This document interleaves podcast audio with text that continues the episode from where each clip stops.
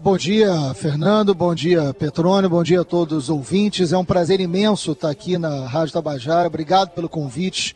É um prazer imenso estar em João Pessoa. É minha primeira vez em João Pessoa. Estou encantado com a cidade. Estava falando hoje com os amigos a quantidade de área verde, a receptividade e para um evento tão importante que é o Fórum de Segurança Pública, para debater um tema que, se nós não avançarmos nessa pauta da segurança pública, a gente não tem democracia. Isso não é mais um ponto de qualquer governo. Esse é um ponto central que diz respeito ao direito à vida. E nesse sentido é muito importante o fórum estar tá acontecendo aqui em João Pessoa, porque a Paraíba vem demonstrando resultados importantes na segurança pública, como por exemplo a redução de homicídios. Não é a mesma coisa que vem acontecendo no Rio de Janeiro, por exemplo, de onde eu venho, e a gente tem concepções de segurança pública do governo da Paraíba e do governo do Rio de Janeiro completamente distintas. Então é muito prazeroso para mim estar aqui em João Pessoa pensando em segurança pública do lado de gente tão querida, gente tão importante. O fórum reúne diversos pesquisadores, diversos professores, diversos gestores da área de segurança. O fórum é um caminho. Né? O fórum não dá a solução mágica para a gente resolver o problema da segurança pública, mas o fórum mostra que sem pesquisa, sem dados, sem diagnóstico, sem debate, não tem solução. Não é dando tiro de helicóptero que a gente resolve o problema de segurança pública de lugar nenhum. Então, que bom que João Pessoa está realizando esse 13º Fórum de Segurança Pública com gente tão importante que a gente precisa ouvir para buscar caminhos diferentes que a gente fez até hoje.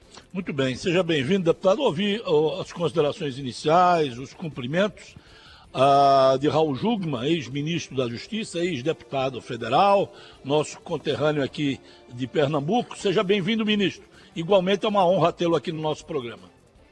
Bom, em primeiro lugar, eu quero dar bom dia ao Fernando, ao Petrônio e ao deputado federal Marcelo Freixo, pelo Rio de Janeiro. É um prazer estar aqui dividindo com ele a bancada e também, evidentemente, a todos e a todas que nos ouvem. Eu só queria fazer uma pequena observação. Nunca na história nós tivemos um ministro da Segurança que foi separado da Justiça.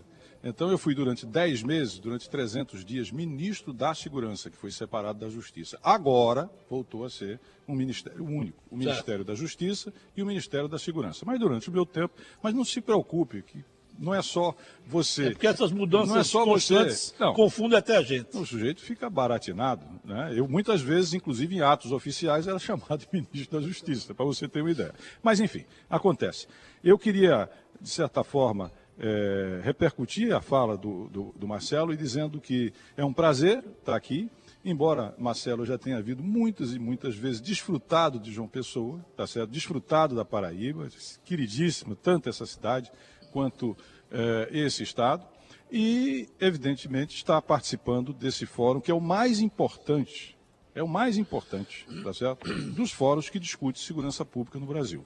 E por isso mesmo, eh, nós temos aqui, como dizia o Marcelo, acadêmicos, policiais civis, policiais militares, bombeiros. Nós temos os agentes de segurança que estão aqui discutindo com a universidade, com as ONGs, com parlamentares, soluções para os problemas.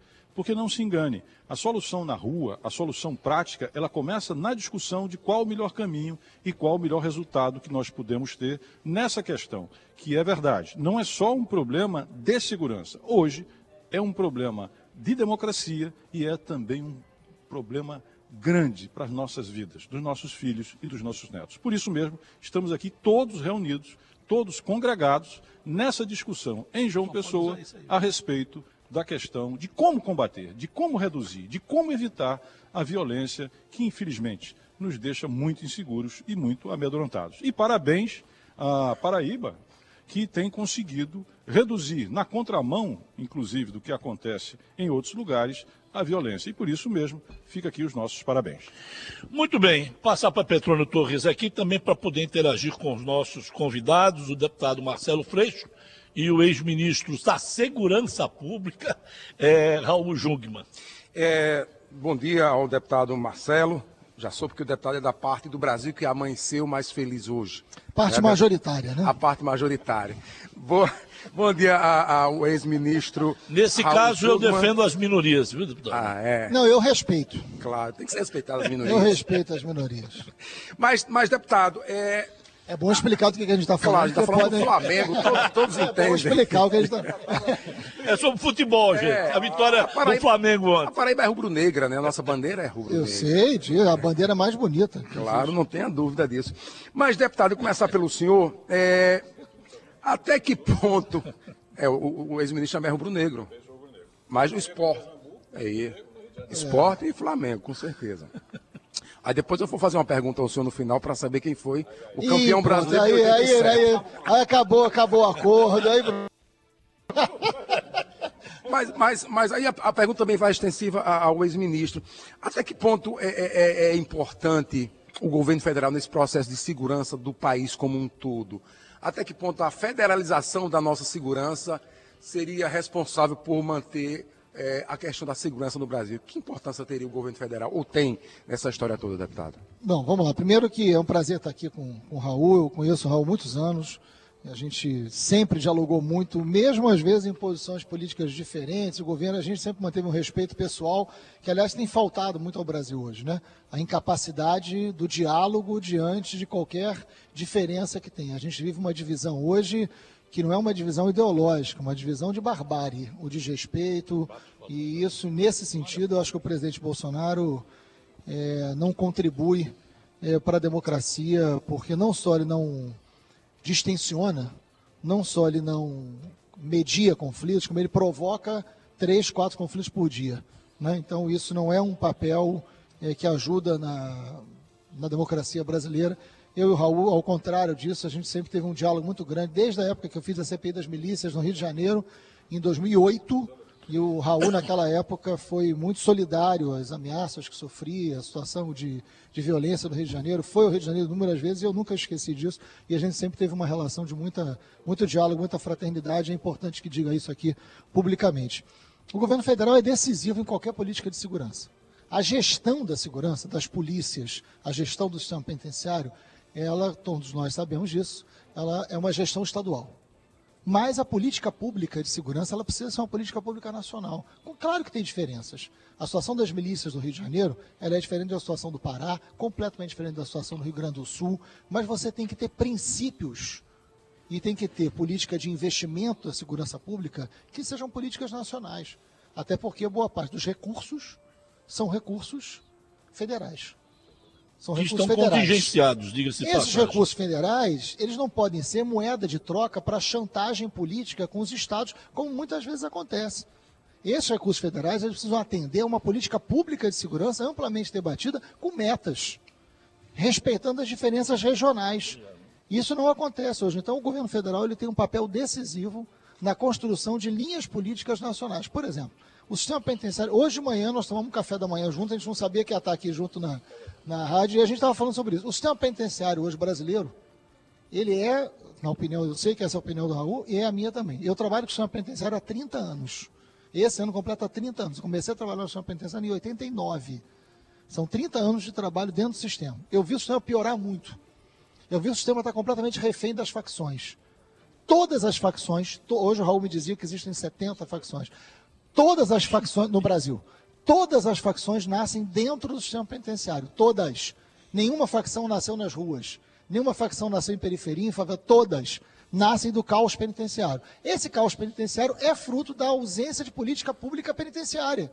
E aí há uma responsabilidade enorme do governo federal, que nunca sentou para fazer um projeto, um debate mais Somos a terceira população carcerária do planeta. Nos últimos 10 anos, a população carcerária que mais cresceu no mundo foi a do Brasil. A gente está na contramão do que acontece hoje nos Estados Unidos. O problema do ministro Moura é que ele tem delay. Né? Tá, tá igual a gente aqui. Ele tem delay. Né? Ele acredita nas coisas que ninguém acredita mais há dois anos. Então ele só tem um problema de atraso. Né? Os Estados Unidos e olha hoje. Que ele vai muito aos Estados Unidos. Né? Pois é, mas os Estados Unidos hoje eles estão buscando a redução da população carcerária porque eles entenderam que isso aumenta a violência. Eu quero petróleo. É, o, o, o, deputado falava sobre a minha pergunta, sobre a federalização da nossa segurança, até que ponto é importante e qual a importância. E eu queria também é, replicar a pergunta para o ministro Jugman. Ele que foi ministro da Segurança, era uma pasta específica. Ministro, o senhor, como ninguém, é, sabe da importância desse processo de federalização da segurança pública. E eu vou mais uma, além dessa, mais uma pergunta para o senhor também. A nossa segurança é da época de Temer para hoje o presidente Bolsonaro. Ela evoluiu em alguma coisa? Ministro. Ministro e deputado também, né? Que estava concluindo a pergunta. É, ele estava concluindo. Deputado Marcelo Freixo. É, não, não, é importante ouvir o ministro por conta, e a gente falava aqui no, no intervalo, sobre o SUSP. É, houve um esforço muito grande, o Rio de Janeiro contribuiu para isso e o Jugman foi peça muito central no Sistema Único de Segurança Pública. Por quê? Para que a gente possa ter política pública nacional. É isso. E isso está abandonado. Isso hoje está abandonado. Hoje é uma, essa é uma crítica que eu faço aos pacotes de segurança pública que estão chegando na Câmara para ser analisados. Eles desconsideram a existência de um sistema único de segurança pública e eles partem de um princípio que para mim está mais do que aprovado no mundo, que está errado, que se você ampliar a população carcerária, se você prender cada vez mais, você resolve o problema da segurança pública. Nós não fizemos outra coisa na história recente do Brasil que não isso e não deu certo. Tanto é que com somos isso, o terceiro... Terceira população carcerária é. do planeta com violência crescente. Eu não estou dizendo com isso que as pessoas vão cometer crime e não vão ser presas, porque é isso que se essa nossa versão. Ninguém está propondo a impunidade. Não é isso. Agora, você tem 42% dos presos hoje provisórios. Você tem 65% das comarcas no Brasil hoje sem defensoria pública. Você não tem política penitenciária. Por exemplo, nós vivemos agora a segunda maior chacina depois do Carandiru. Né? Em Altamira. 58 presos mortos. Até a última vez que eu vi já chegou a 62, mais 4. 62 presos mortos. Esse lugar, esse presídio, não tinha enfermaria, não tinha sala de trabalho, não tinha sala de aula, não tinha nada disso. Isso não é política, isso é não ter política penitenciária, é a política penitenciária. Nós vamos discutir o modelo de polícia que a gente tem. Nós vamos, hoje a gente tem uma polícia civil hegemonicamente no Brasil que investiga muito pouco. Qual é a taxa de esclarecimento de homicídios que a gente tem no Brasil hoje? 8% investigado e 4% solucionado taxa de esclarecimento de homicídios. Então nós temos uma crise profunda de segurança pública que a gente tem que admitir. Então é preciso um sistema único de segurança pública, foi um esforço gigantesco do ministro Júlio, um esforço de vários governos distintos. Isso começa lá no Lula, perpassa vários no Fernando Henrique Cardoso, avançou-se menos, mas teve. Então, é preciso a gente entender que sem um sistema único de segurança pública, o papel do governo federal, a gente vai avançar pouco. Isso não pode ficar a cargo só dos governadores. Não é justo com os governadores, até por causa da limitação de recursos. Eu queria, eh, ouvindo ainda o ministro, agora o ministro Jungmann, sobre essa, esse questionamento do Petrônio Torres, perguntar o seguinte, ministro, o SUSP, é, quer dizer, o, há, um, há, uma verba é, de 1 bilhão e 100 milhões de reais para o, o SUSP, não é isso? Para, para entregar aos estados. Isso está contingenciado. Por quê? Primeiro eu quero dizer que é, reforçando o que o Marcelo disse, a nossa relação tem muito tempo. Marcelo teve uma coragem, que raros têm, de enfrentar o fenômeno das milícias no Rio de Janeiro.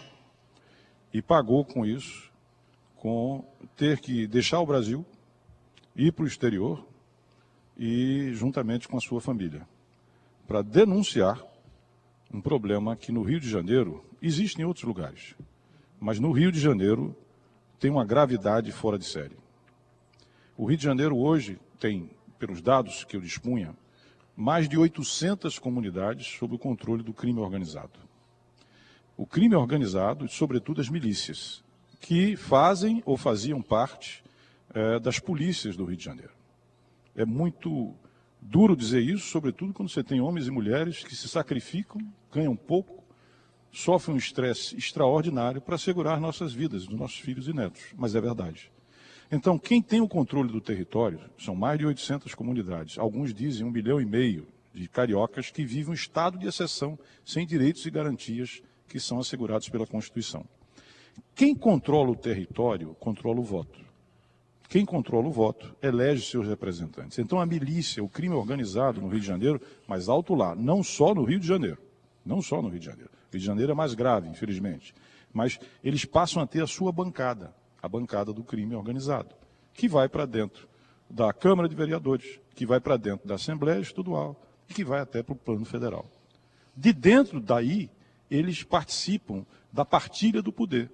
E você vai ter o que eu chamo o coração das trevas, ou seja, os representantes do crime organizado e da milícia indicando, inclusive, pessoas para a área de segurança. Imagine vocês, o crime organizado com a capacidade de indicar membros das forças de segurança. A raposa tomando conta do gado. Exatamente. Então, e o Marcelo teve a coragem de romper com isso. E é preciso, então, que se dê aqui o testemunho. Eu cheguei, inclusive, fui convidado para prestar depoimento lá nessa CPI, e evidentemente não poderia ser diferente, não há nenhum mérito disso, em procurar respaldar segurança e apoio ao Marcelo. Então, essa é uma relação que, como ele disse, que muitas vezes não trilhamos o mesmo caminho em termos da política, mas temos sim, sem sombra de dúvida, uma unidade com a preocupação dos direitos, das garantias e da vida das pessoas. Agora, passando para o tema seguinte: o SUSP. Primeiro, quando eu me torno, Marcelo, ministro, eu estava diante de um desafio realmente o maior da minha vida. E olha que eu fui ministro da Reforma Agrária e ministro da Defesa. Mas por quê?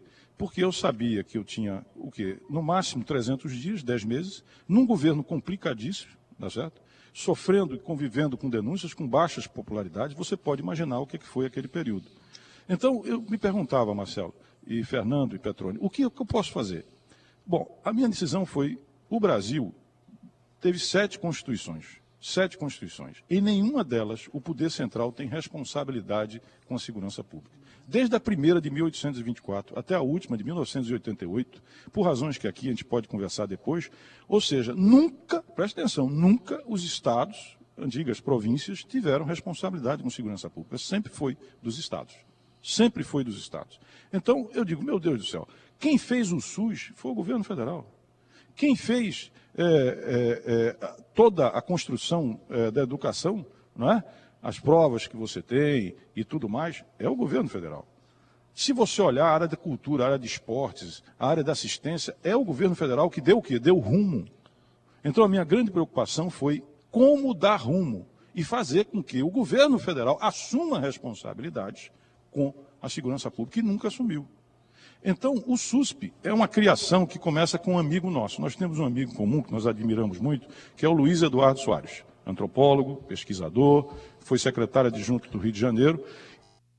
Mas no governo Lula, lá atrás, a ideia do SUSP foi o primeiro.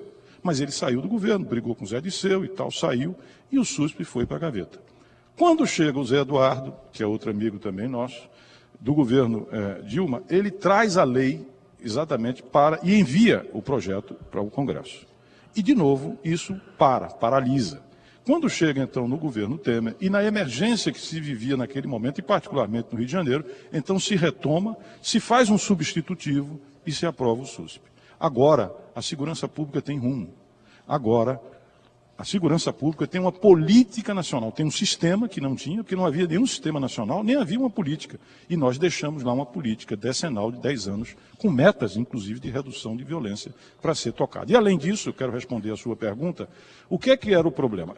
Como o governo central não tinha responsabilidade constitucional, também não precisava de dinheiro. Se não tem responsabilidade, onde é que ele botava o dinheiro? Na Polícia Rodoviária Federal, 70 mil quilômetros, e na Polícia Federal, que cuida de alguns crimes, alguns crimes. Não é de toda a segurança pública, uhum. tá certo? Então, para isso, foi feita uma medida provisória que se tornou lei, que pegava os recursos das loterias geridas pela Caixa Econômica Federal e redistribuía, botando do Fundo Nacional de Segurança Pública. Uhum. Para esse ano, como você disse, 1 bilhão e 100 e ia progressivamente até 2022 a 4 e bilhões e 300. Por que o governo não libera esse dinheiro? Bom, na lei, aí o que que está? Na lei, na lei não podia contingenciar.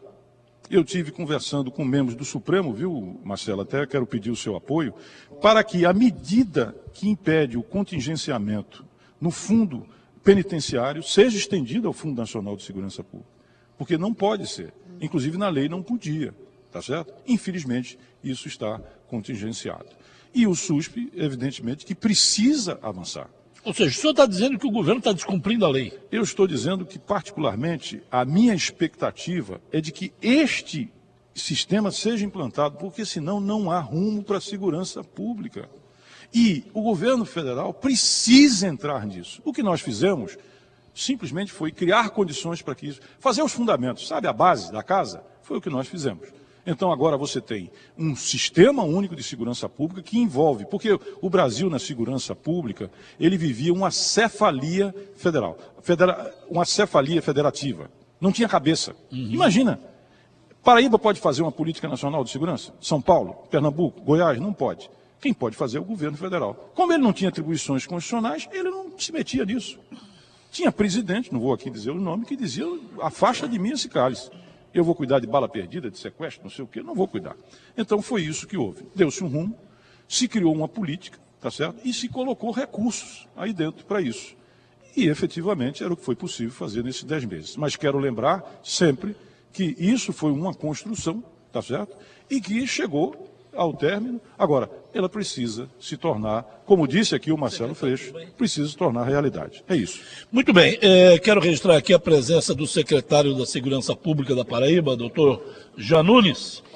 E são 11 horas e 38 minutos. O programa hoje e amanhã também é, está sendo, estará, está, estará sendo feito é, direto aqui do Centro de Convenções da capital paraibana. Pois não, ministro? Fique à vontade. Sistema prisional foi a minha maior preocupação. Eu quero aqui continuar aquilo que o, que o, que o, que o Marcelo tão bem abordou e rapidamente. O sistema prisional, hoje, é um monstro que nós estamos cevando para nos devorar. Uhum. É um monstro. Por quê? Porque todo mundo só discute a violência nas ruas. E esquece que quando você tira alguém e bota no sistema prisional, e quem é que vai para dentro do sistema prisional? É jovem, é preto, é pardo, com baixa renda ou pouca renda e com pouca educação em família desestruturada. Então a sociedade não está abrindo espaço para que esse jovem tenha outro caminho, o que nos leva a outro polo da discussão, que é a prevenção social. Só se discute segurança das ruas, colete, viatura, orçamento, polícia, está correto e tem que fazer isso. Agora, se você não reformar o sistema prisional e continuar com essa política de superencarcelamento, este é um monstro que nos devora e vai devorar muito mais. Eu quero que o ouvinte saiba e tenha certeza que não resolve só com mais polícia, embora seja importantíssimo, o problema da segurança. Porque se esse jovem entra, cometeu um furto numa bicicleta, vamos supor, que é um roubo sem violência, e ele cai nas mãos dessa, dessa facção, ele fica escravo e volta para a rua. Então, a violência nas ruas é em grande medida comandada de dentro do sistema prisional. E para isso a gente precisa de reformar e precisa de uma política de prevenção social que não jogue, não permita que esses jovens caiam no crime. Perdão pela extensão, mas era um Não, foi ótimo. Que eu, eu queria, é, pegando o gancho aqui do, da, da, fala do ministro, já já a gente conversa com o secretário Janunes, é, pegando o gancho da, da, da sua fala última, para passar para o. É, a segurança pública não é uma questão só da polícia. Não, Acaba de dizer o ministro. E é verdade. Mas quando é que o Estado vai conseguir fazer as ações sociais que lhe são obrigatórias, como saúde, educação, lazer, etc., para tentar pelo menos minorar o número de jovens que se formam na marginalidade diariamente, praticamente. E deixa eu adendar, é, deputado, me permita não, a, a, pergunta do colega Caldeira.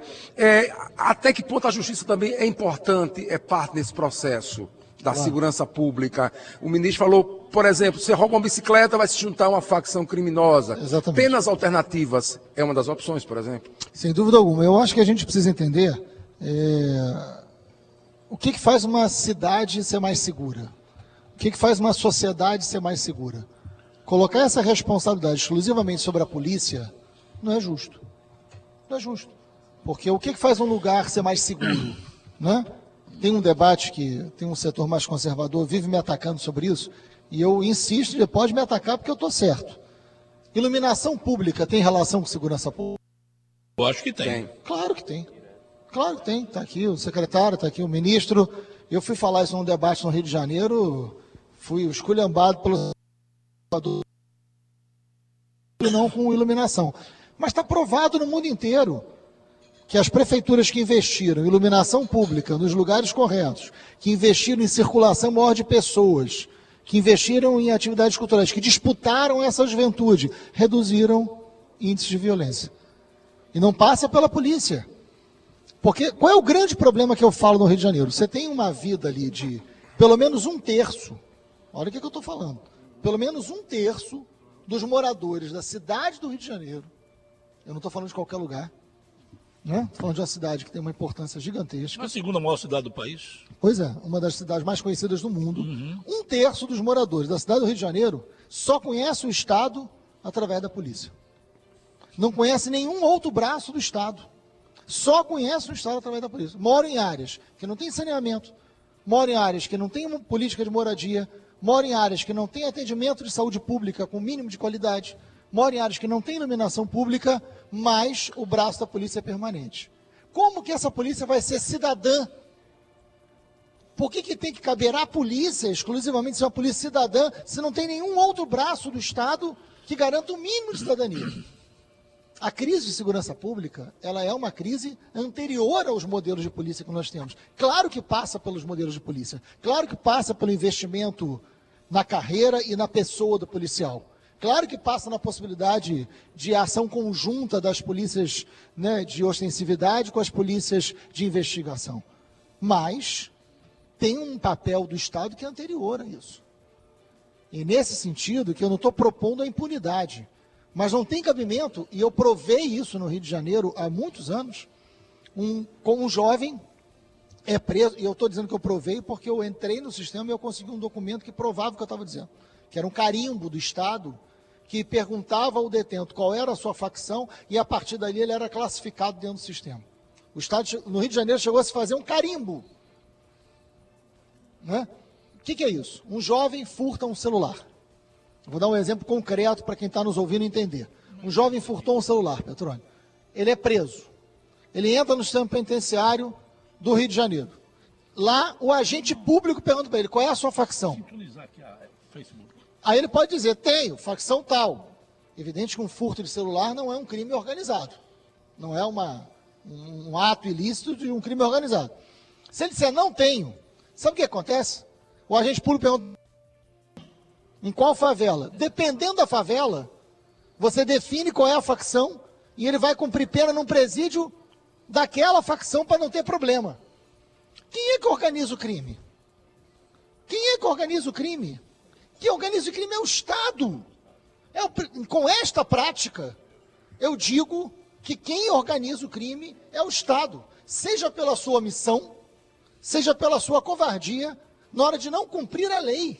Suplemente uma pergunta, claro. interrompendo sua fala, que eu acho corretíssima. É, no seu estado, particularmente, nós temos um governador que, antes de ser governador, foi juiz. Em que que isso contribui para, é, digamos, minorar os problemas de, de, de, de segurança lá no Rio de Janeiro? Olha, ali tem problemas que são de ordem médica também, psiquiátricas, né? É, ali que antecedem... É, no, no Palácio do Governo questão da justiça. Mas não é possível um governador que está num helicóptero atirando é, para baixo. Isso não é uma medida que caiba dentro de uma racionalidade mínima de quem quer fazer um debate sério sobre segurança pública.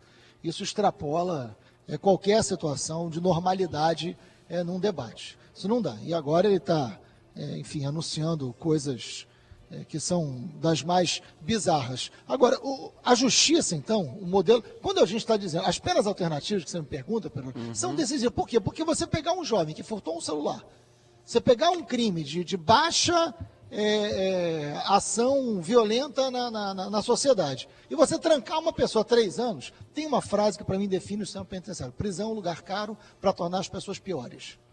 Eu estou dizendo com isso que ninguém tem que ser preso? Claro que não. Mas não é um melhor, não é a mais inteligente ação que você faz para enfrentar a criminalidade. Tem outras ações preventivas, tem outras formas de se pagar pena, que não é inchando o sistema penitenciário. Tem vários modelos no mundo. Nós queremos reduzir violência. Nós queremos reduzir índice de homicídio. Parabéns a Paraíba que vem conseguindo fazer isso. Como é que a gente atinge essas metas? A gente não pode confundir justiçamento com justiça. A gente não pode confundir vingança com justiça. Né? E aí os discursos eleitoreiros mais pragmáticos, mais fáceis, mais irresponsáveis, eles são muito danosos para a gente. Né? Governadores que se elegem dizendo eu vou prender, eu vou arrebentar, eu vou atirar, eu vou matar, eu vou dar tiro na cabecinha, ganham eleição. Mas depois não reduzem a violência. É disso que se trata.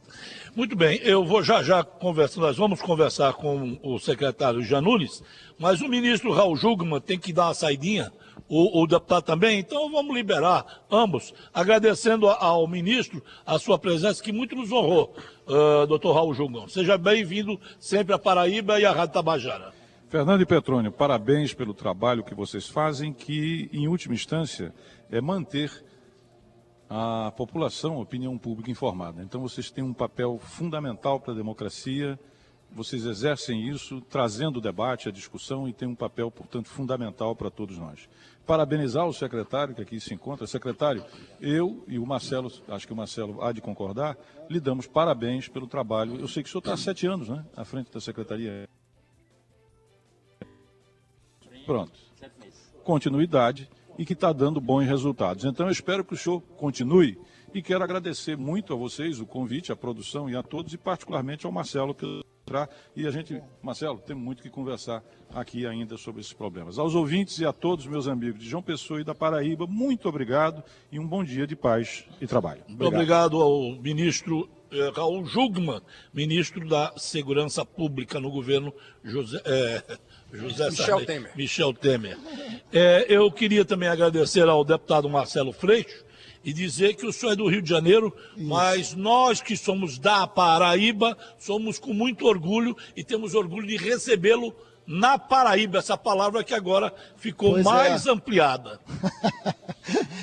Olha, eu Agradeço muitíssimo, é um prazer estar aqui na Rádio Tabajara. Obrigado a Petrônio, Fernando, a toda a equipe de produção pelo convite. Foi muito importante a gente estar aqui conversando. É um prazer enorme estar aqui em João Pessoa. É bom saber onde fica a Paraíba, né?